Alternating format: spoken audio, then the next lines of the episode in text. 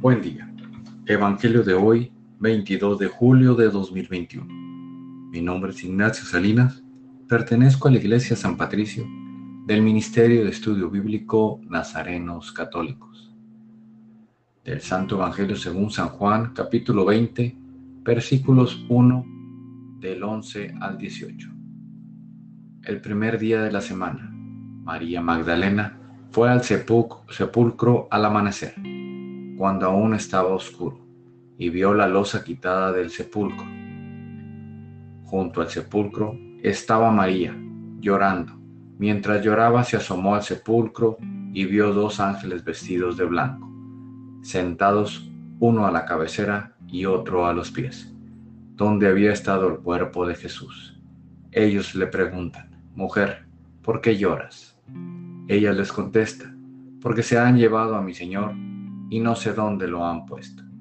Dicho esto, da media vuelta y ve a Jesús de pie, pero no sabía que era Jesús. Jesús le dice, Mujer, ¿por qué lloras? ¿A quién buscas?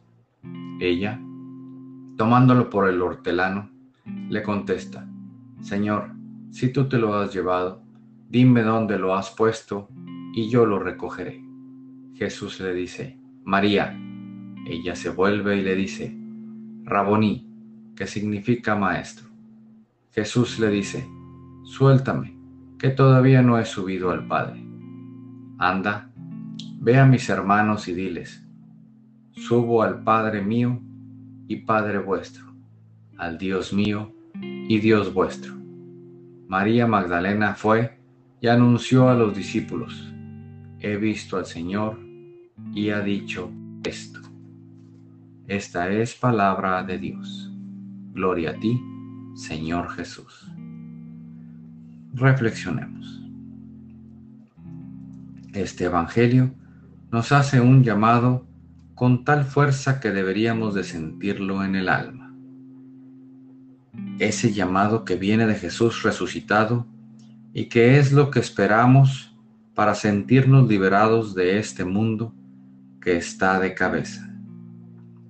Dejemos nuestros miedos a un lado, sabiendo que Jesús nos ama y todo será diferente. Queridos hermanos, ¿será Jesús el Señor de mi vida y en quien tengo esperanza? Digamos con alegría, he visto al Señor y está conmigo propósito de hoy, gocemos el encuentro con Jesús, ese encuentro que nos renovará el alma y la fe que a veces sentimos que la hemos perdido. Volvamos a la vida al escuchar el llamado de Jesús. Oremos. Nada te turbe, nada te espante. Todo se pasa. Dios no se muda la paciencia todo lo alcanza. Quien a Dios tiene, nada le falta. Solo Dios basta. Vayamos con alegría a proclamar lo que Dios nos ha enseñado. Que tenga un excelente día.